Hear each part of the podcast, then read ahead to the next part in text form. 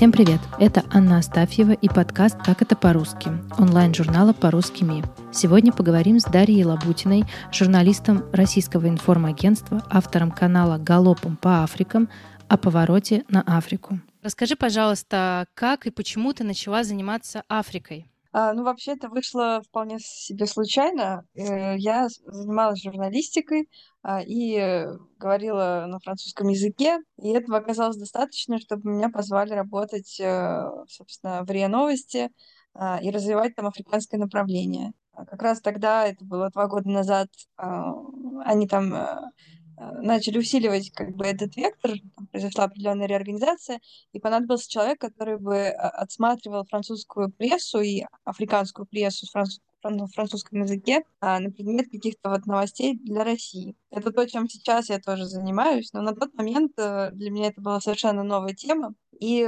попробовав свои силы, я поняла, что, да, наверное, для меня слишком сложно, и мне предложили другую работу. Это в пуле Лаврова, ездить, значит, с ним и освещать всю его деятельность.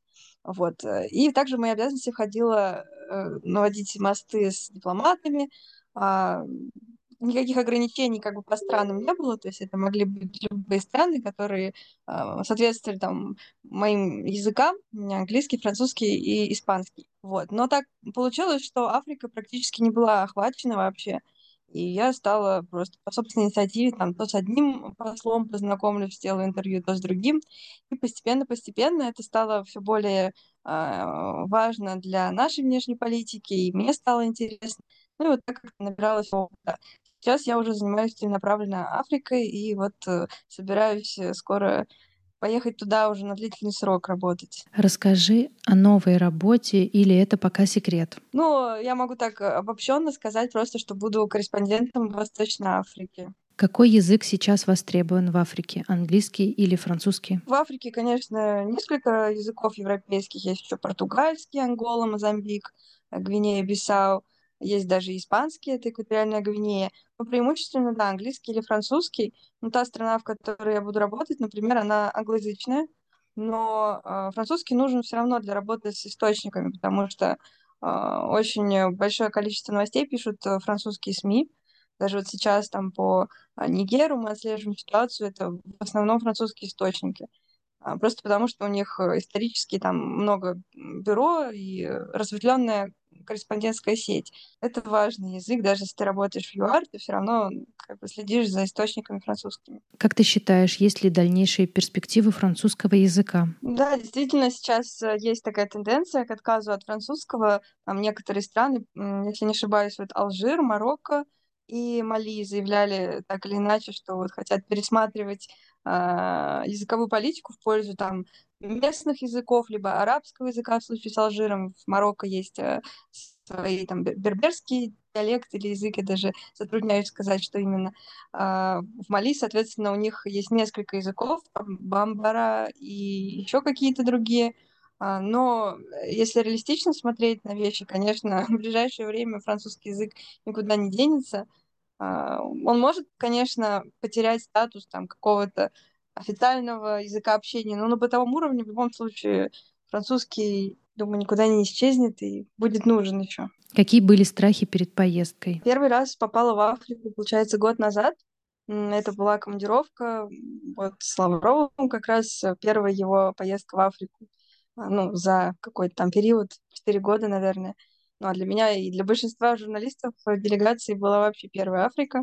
И, конечно, мы все очень так э, настороженно Э, относились. Еще страны такие были у нас там а, не самые благополучные. Там есть, например, Республика Конго, ну, Уганда, она более-менее развитая, но все равно это вот те страны, в которые а, нужна обязательно вакцинация от желтой лихорадки. А, без нее просто не пускают. Не обязательно, что ты там можешь заразиться, но это условие для въезда. Вот это такая обязательная прививка, если путешествуешь по а, Африке, не ЮАР и не Северной Африке. По-моему, вот в большинстве стран она требуется. Вот. Но в целом никак, никак не готовились, но все-таки у нас поездка была организована. Просто там кто-то начал читать вообще и советоваться, э, какие меры предосторожности. и кто-то сказал э, кому-то, значит, что вот нужно таблетки от малярии с собой обязательно брать, и э, всякие средства от комаров, потому что в некоторых из стран, которые мы посещали, это вот тоже Республика Конго, там э, ну, есть риск заболеть малярией, если тебя укусит, соответственно, этот комар малярийный. Но на самом деле туристам не стоит особо переживать, тем, которые едут на непродолжительное какое-то время. Мне кажется, что риск действительно заразиться есть только если едешь вот в страны Центральной Африки, например, а, ЦАР или Республика Конго демократическая, ну или просто Республика Конго тоже. Ангола вот считается в этом плане опасной. Но если вы едете в Кению, Эфиопию или Танзанию, более туристические страны, там это не так опасно. Ну и в целом я не сторонник вот какой-то боязни, паранойи, хотя она была у некоторых членов нашей делегации. Я помню, когда мы с самолета, значит, готовились спускаться по трапу, все там обмазывались этими мазями от комаров, обшикивались, значит, средствами, чтобы, не дай бог, ну, нам казалось, мы сейчас выйдем, нас просто облепят эти комары. Это, конечно, было не так, но когда там с утра или вечером выходили на балкон отеля, он был прям посреди какой-то деревни конголезской, мы были не в столице, а, ну, натурально в деревне, где жил президент, какая-то его, его деревня, в общем, и переговоры были вот там. И отель был хороший, очень даже дорогой. А, ну, когда ты выходишь на балкон, он прям на берегу реки стоял, а, вот вся поверхность стекла действительно облеплена какими-то насекомыми. Вот, поэтому окно ночью открывать не стоит. И я тоже слышала рекомендации, что нужно желательно как-то спать э, под балдахином или не открывать окна, или, ну, там все окна с сетками тоже э, обеспечены. Ну, когда кого-то кусала какая-нибудь мошка, начинали все копошиться, что, о боже, если это малярийный комар или что-нибудь в таком духе. Но в итоге вроде никто ничем не заболел. Другое дело, когда ты там живешь, конечно, да, там за длительный срок есть профилактические меры, пропивать там раз в месяц вот эти таблетки, но они очень вредные для организма. Поэтому тут разные мнения существуют. А, ну и в целом закрытая одежда желательно тоже, чтобы, не дай бог, там кто-нибудь не сел на тебя, не укусил. Вот, а, что еще? По поводу воды, да, тоже рекомендация была не пить из-под крана, и не то, что не пить, даже чистить зубы, а нужно обязательно бутилированной водой, потому что в воде она плохо фильтруется там, и в ней содержатся и микробы, и какие-то паразиты, ну и, в общем, можно что-то подцепить. Ну, до такой степени, что даже когда принимаешь душ, конечно, душем пользоваться можно, но как бы рот закрывать, чтобы на слизистую вода это не попадало. Но опять же, в некоторых странах Африки, это, например, Зимбабве, там нет такой ситуации, там можно и зубы чистить спокойно. В скольких странах ты была и какие очень понравились? Я была за год, получается, в 12 странах, вот э, три раза в командировках и э, один раз тоже в командировке, но на длительный срок, там, неделю, я даже больше недели пробыла в Зимбабве. Вот эта страна больше всего мне понравилась, ну, просто в силу того, что я там подольше побыла и много, много чего посмотрела. Правда, я не была в туристических э, особо местах, таких как водопад Виктория, как бы считается масси, когда ты в Зимбабве едешь, да, туристы именно посещают водопад. Но у меня там цель немного другая была, поэтому, к сожалению, не успела я. Но все равно я очень э, хорошо так э, попутешествовала и побывала там в археологических местах, из которых пошла вообще история Зимбабве, там такой древний каменный город. Потом э, посмотрела и на животных. Но вот ни разу не была, кстати, на сафари. Ну и, если честно, не особо стремлюсь, хотя это считается самое такое туристическое развлечение. Ну, как-то вот я видела кадры, и мне, в принципе, достаточно. Но я видела животных также в зоопарках в Африке, они там в чуть более таких естественных условиях находятся. Ну, например, зебры там спокойно бегают, как вот, э, не знаю даже, с чем сравнить. У нас, конечно, ну, на лошади, наверное, если вот в степь поехать, а, там на Алтае они бегают, эти лошади, вне каких-то загонов, там также зебры бегают. Ну, а львы и хищники, да, они, конечно, за решеткой. Мне комфортнее как-то наблюдать так за этими животными, чем в естественной среде. А, но там, например, есть такая практика, что детишек э, пускают прям в вольер, и они там забавляются с этими львами и даже с волками. Они какие-то обученные, то есть они уже привыкли к человеку, но меня это очень удивило, потому что все равно как-то не могу себе представить Все-таки это опасные животные, хищники. Вот, также мне очень понравилось э, ЮАР. Я была в Кейптауне, и вот сейчас саммит БРИКС проходит, но он проходит в Йоханнесбурге. И коллеги, которые там находятся, они жалуются, что не очень нравится, ну, потому что Йоханнесбург такой город, как бы я там не была, но он считается и криминальный, и больше э, бизнес, да, там какие-то э, финансовые, политические вопросы решаются там, но он не туристический. Хотя его тоже посещают туристы, но он не такой интересный. А вот Кейптаун, ну, очень живописный город на краю земли, на краю вот э, африканского континента с видом на Атлантический океан. Там абсолютно такая атмосфера какая-то Америки. Ну, я не была, правда, в Америке, но многие сравнивали, кто там бывал. Чувствуешь себя вот ну, ну, на побережье, да, очень цивилизованный, очень европейский город. Э, там действительно есть что посмотреть, и как природа, так и история, и э, музеи, и какие-то винодельни. Э, ну, в, в первую очередь меня поражала природа. Ну и архитектура, да, потому что в Африке, конечно, к сожалению, в плане архитектуры очень мало что можно увидеть. Пожалуй, только север Африки, там Египет, Марокко, естественно, Алжир. Вот, а Центральная Африка в архитектурном плане мало что может представить из себя, ну, за исключением там нескольких объектов. В Сенегале есть остров с э, Горе, кажется, называется, где еще вот э, рабовладельческая инфраструктура, там в, на Занзибаре, там есть каменный город. Ну, такие определенные объекты есть, но в целом, когда ты едешь в Африку, ты едешь либо посмотреть природу, а, да, вот эти все национальные парки с животными, э, ну и не только животными, там в целом какие-то горы, э, например, Килиманджар, да, некоторые совершают восхождение. Если едете в Эфиопию, то там э, вулканы и э, какие-то подземные озера соляные, Э, что еще такое можно привести в пример? В Кении тоже гора Кения. Ну вот водопад Виктория, озера. То есть в основном туризм для посещения каких-то природных э, достопримечательностей.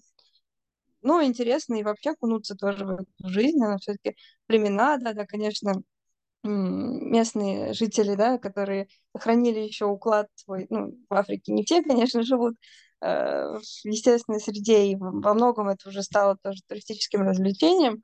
То есть там я сама еще с племенами не сталкивалась, ну вот насколько могу судить по рассказам, э, что туристов привозят куда-то, им показывают, да, эти племена, ну, сами племена, они уже, на самом деле, они знают все, и у них и телефоны с интернетом есть, и они выезжают в город, то есть не совсем они, конечно, дикие, но они там сохраняют все равно какой-то уклад и могут показать там свои ритуалы, свои, э, как, как вот они живут, да, как, как, как там еду готовят, э, даже там можно попробовать что-то. Вот я пока сталкивалась только с цивилизованными уже там в городах и э, вполне себе жизнь, конечно, не такая же, как у нас, но отличающая, отличающаяся только по качеству да, жизни, а так люди живут так же, как и все.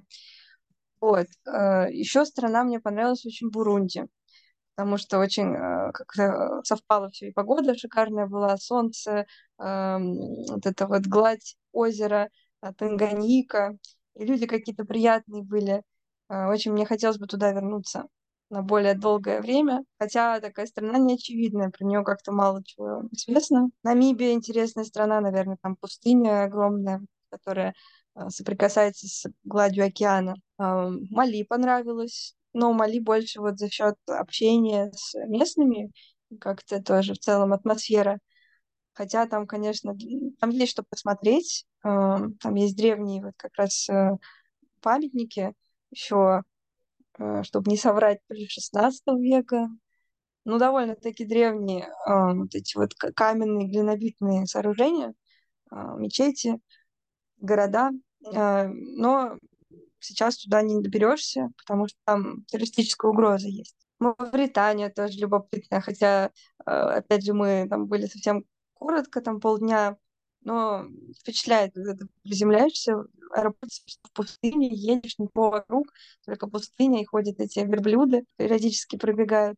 Ну и тоже ролики, которые я видела из Мавритании, там оазисы очень красивые, океан соприкасается с пустыней. В общем, в Африке много чего интересного, но не везде можно добраться, и не везде есть инфраструктура. Даже тот же вот Нигер, да, про который мы столько слышим, там на самом деле есть должность министра туризма. Меня вот это очень удивило.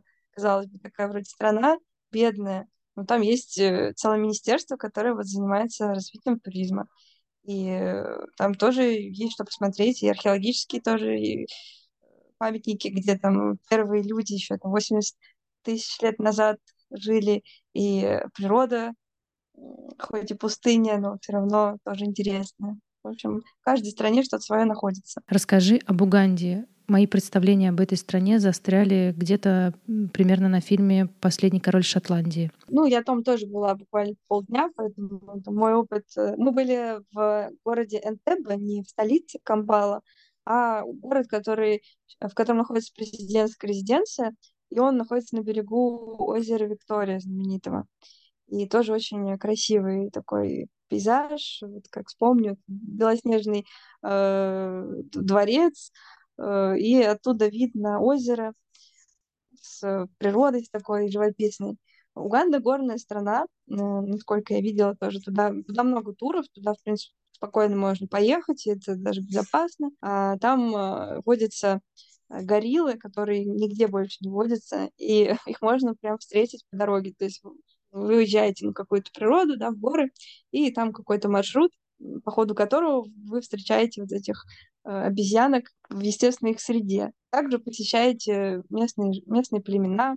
Э, есть очень интересный тур, э, там одни из моих знакомых делают по музыкальным традициям Уганды, э, которым каждый день вы знакомитесь с какой-то музыкальными традициями. У каждого там своего, у каждой народности, у каждого племени есть какая-то своя техника вокальная и инструментальная. И вот вы их посещаете, там слушаете их концерты. А, меня вот очень это заинтересовала концепция. То есть это уже не просто туризм, как сафари и э, ради природы, а такой этнографический, антропологический, да, что-то типа Э, экспедиции каких-то студентов-этнографов. Вот, мне кажется, такого больше нужно делать. Ну и вообще многие туроператоры, конечно, стараются включать общение с местными, но у кого-то это более походит на какой-то аттракцион, опять же, там, посмотрел, пофоткался с племенами, а у кого-то это более глубинное погружение, типа можно с ними там пожить, вот э, реально ознакомиться с их э, практиками и бытом. Вот, мне кажется, это хорошая такая возможность расширить свои, свои границы. Ну, что еще про Уганду рассказать? Ну, да, современная страна, да, она такая, да, вполне развитая, там, Кампали, это как город, э, мегаполис, э, там есть всякие технологии, то есть не страшно туда поехать. У меня есть знакомые оттуда, думаю, что я поеду туда еще. Ну, из таких самых развитых стран, которые и туризмом активно зарабатывают, это Кения, Танзания, ЮАР, Намибия, а, они более-менее европейские в плане, что там знают, как бы, как выглядит белый человек, там никто не, э, не будет негативно относиться. Ну, в ЮАР, конечно, там другая немножко ситуация, это очень криминальная страна. В то же время, если вы едете с группой туристической, ну, надо все равно аккуратно там свои вещи присматривать за ними, плюс там поздно вечером э, не выходить из, из отеля. Бывают, конечно, истории разные, там, как и группа с туристами могут э, ограбить, э, там, приставив пистолет, да, ну, как бы от этого никто не застрахован, но мне кажется, все равно это не так, что сто процентов произойдет с каждым, кто поедет, особенно если а, едешь в сопровождении. Вот как раз вторая моя такая рекомендация. Ездить самостоятельно можно, конечно, в Африку, но нужно очень быть подготовленным. Как и везде, на самом деле, мне кажется, если ты едешь в Европу, то тоже, если ты никогда не был в Европе и поедешь без знания языка, без, без какой-либо информации, ну, наверное, у тебя тоже могут быть неприятности, но как-то все равно в нашем представлении вот э, Европа это что-то более цивилизованное, чем Африка. Нет, ну не знаю. Я когда путешествовала в Европе, Э, сама уже, у меня был за плечами опыт поездок автобусными турами с гидами, да, поэтому мне было не страшно. И то у меня были разные истории. Поэтому я бы вот в Африку сама как турист одна бы никогда не поехала, точно бы взяла сопровождающую либо обратилась к местному гиду, либо поехала вот с туром. Мне кажется, это хороший такой опыт именно для первого раза. Дальше уже, как, когда опыта становится больше, хочется другого experience а, не ходить за компанией, да, людей, а вот как-то с местными больше общаться. Это тоже можно сделать. Я думаю, что в Африке в этом плане э, просто так будет дороже, наверное, если все сам, самому себе бронировать, э, потому что у гидов у них уже есть связи, у них уже есть э, отработанные схемы, и ты точно знаешь, если ты поедешь, ну, по крайней мере, даже если что-то пойдет не так, тебе будет как бы на кого, на кого переложить эту ответственность, и гид будет решать эти проблемы. А если ты едешь э, сам, забронировал отель, приехал, а там оказывается, что что-то слетела бронь, да, вот ты сам это будешь разруливать, и тут э, все будет точно так же, что в Европе, что в Африке, эта проблема будет одинаковая. Но с той только разницей, что, возможно, некому будет там помочь на месте, потому что люди, например, не говорят на твоем языке. Ну, такие ситуации в Италии возникали у моих знакомых, так что тут все так же одинаково. Давай поговорим о переориентации на Африку.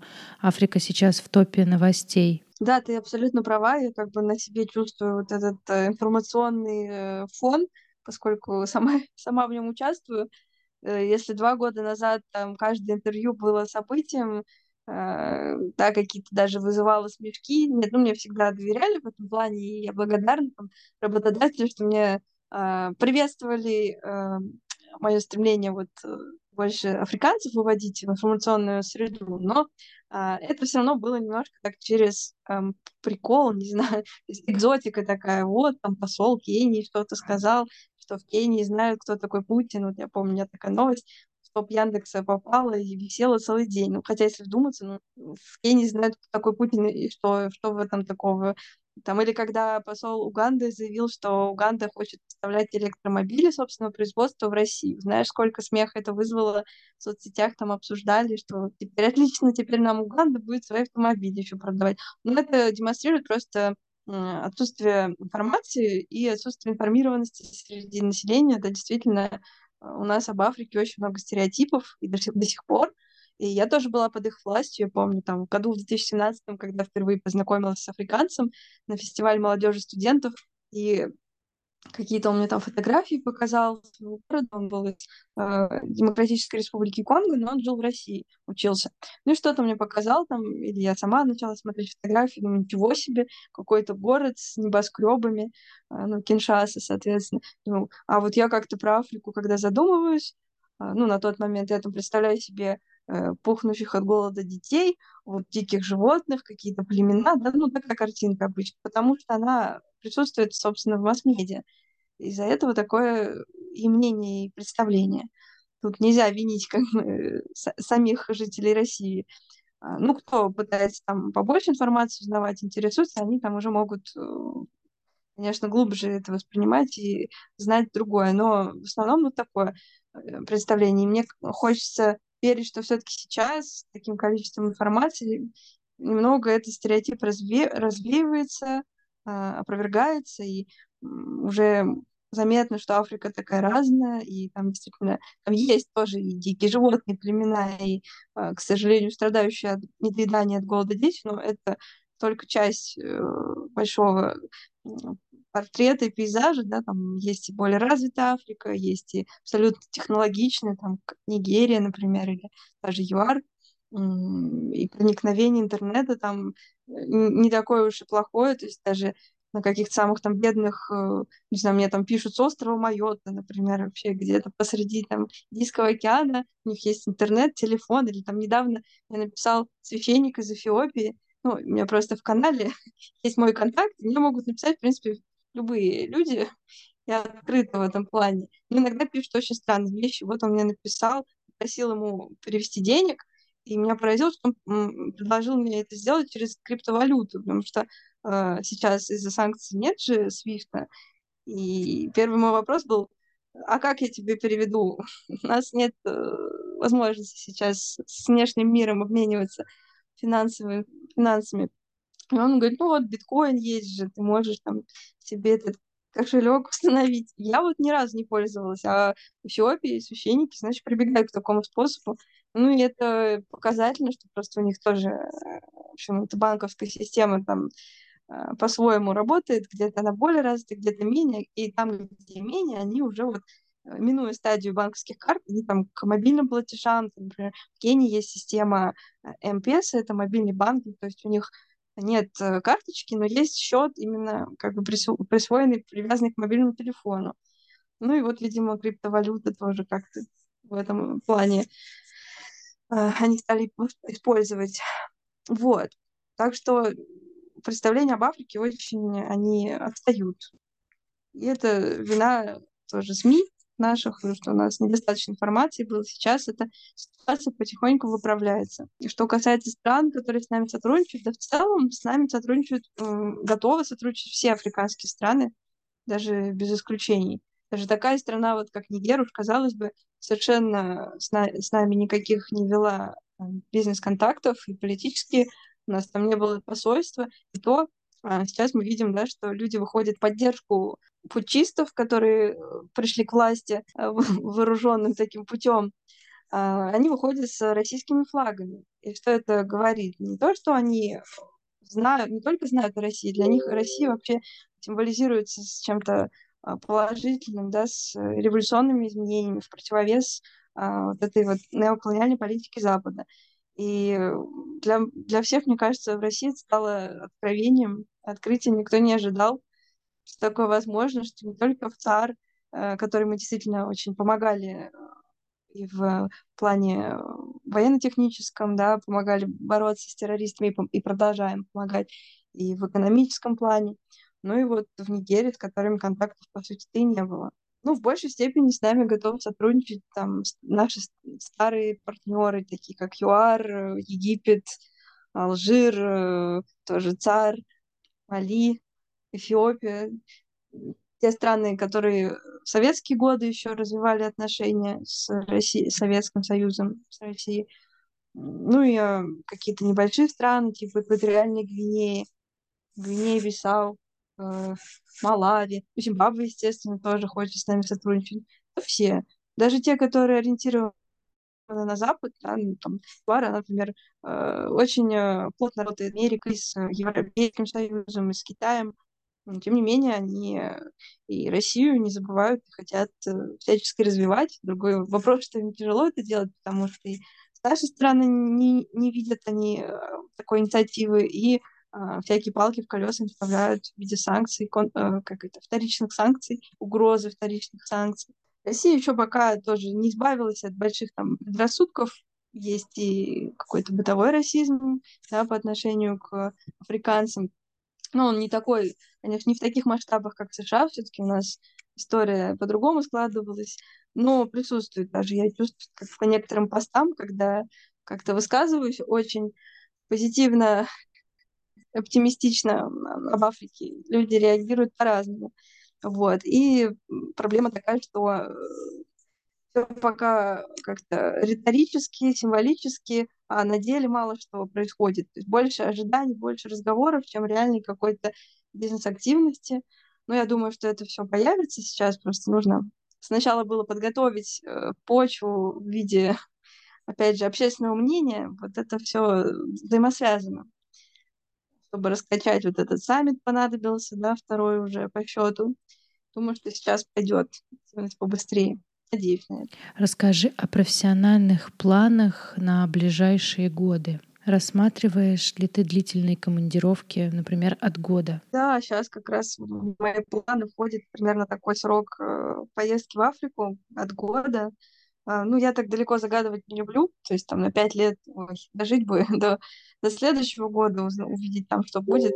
Но в целом, да, есть э, такое стремление заниматься Африкой дальше. Как минимум, хочется реализовать какие-то намеченные планы, а, но все вот так вот происходит в моей жизни как-то спонтанно, но как будто оно так и должно быть. То есть я завела канал в конце декабря, и, получается, прошло чуть больше, чем полгода, аудитория набирается, растет, там 3000 подписчиков почти уже, и хочется развивать этот проект, чтобы он был не только онлайн, он сейчас уже не только онлайн, в принципе. У меня проходили лекции, концерт был, и встречи, и пока я в Москве буду делать еще несколько мероприятий. Потом, если перемещусь в Африку, наверное, все равно оставлю какой-то формат э, э, не знаю, сообщество, комьюнити. Уже сейчас могу приоткрыть карту, мы делаем а, такой небольшой бизнес-проект, а, бизнес-клуб, не знаю, во что это все выльется. Ну, в общем, есть группа, инициативная группа людей, которым хотелось бы что-то делать с Африкой, вести какой-то бизнес, э, и там как экспорт-импорт, так и э, что-то делать для российской аудитории в плане там открытия, например, шоурума африканской моды, и всяких курсов языковых. В общем, много идей. Я вот сейчас нашла единомышленников и думаю, что вот из этого может получиться что-то в идеале хотелось бы, наверное, потихоньку а, от э, позиции журналиста переходить к позиции вот э, какого-то советчика, консалтинга, что-то вот с, помогать людям взаимодействовать с Африкой. То есть я уже сейчас этим занимаюсь, но пока все равно основная моя работа и профессия — это журналистика, но она очень хорошо конвертируется в любые другие функции, связанные с информацией, потому что я вижу, что сейчас этой информации очень не хватает, и э, именно такой инсайдерской, не просто новости, а вот практического плана а, информации, да, что вообще нужно делать, как, как начать э, взаимодействие с Африкой. Э, у меня очень часто просят какие-то контакты а, людей, как африканцев, так и русских экспертов, и людей, которые разбираются, которые работали с Африкой. То есть я уже сейчас становлюсь таким связующим звеном, и вот в этой роли как-то себя вижу. Плюс обучать, обучать работе с Африкой, уже тоже сейчас этим занялась э, на работе, помогаю ребятам, которые никогда не а, взаимодействовали раньше с этой темой, но вдруг им становится интересно, да. Канал называется «Галопом по Африкам». Ну, я думаю, оно будет в подписи. В любом случае, подписывайтесь, да, если вам это интересно. Да, так что канал, он сам, получается, подсказывает мне, куда двигаться дальше, потому что канал — это же инструмент, это возможность э, находить э, единомышленников, э, транслировать какое-то знание, информацию. И на меня выходят сами интересные люди. И, они, и канал мне позволяет собственно, вот знакомиться с ними. И если я кому-то пишу, я уже пишу не просто как там, журналист, хотя это тоже очень удобный старт, но как автор канала. И э, среди э, таких же авторов каналов, вот, так, так же, как с тобой мы, по сути, познакомились через Телеграм. Вот, так что это очень хорошая такая вот возможность социальной сети. Я думаю, что буду развивать это направление. И в целом такую себе уже миссию, наверное, поставила знакомить российскую аудиторию с Африкой. Возможно, в Африке буду обратным процессом заниматься, знакомить африканцев с нашей уже повесткой, с российской. Вот, возможно, какие-то проекты будут в плане продвижения российской культуры за рубежом. thank you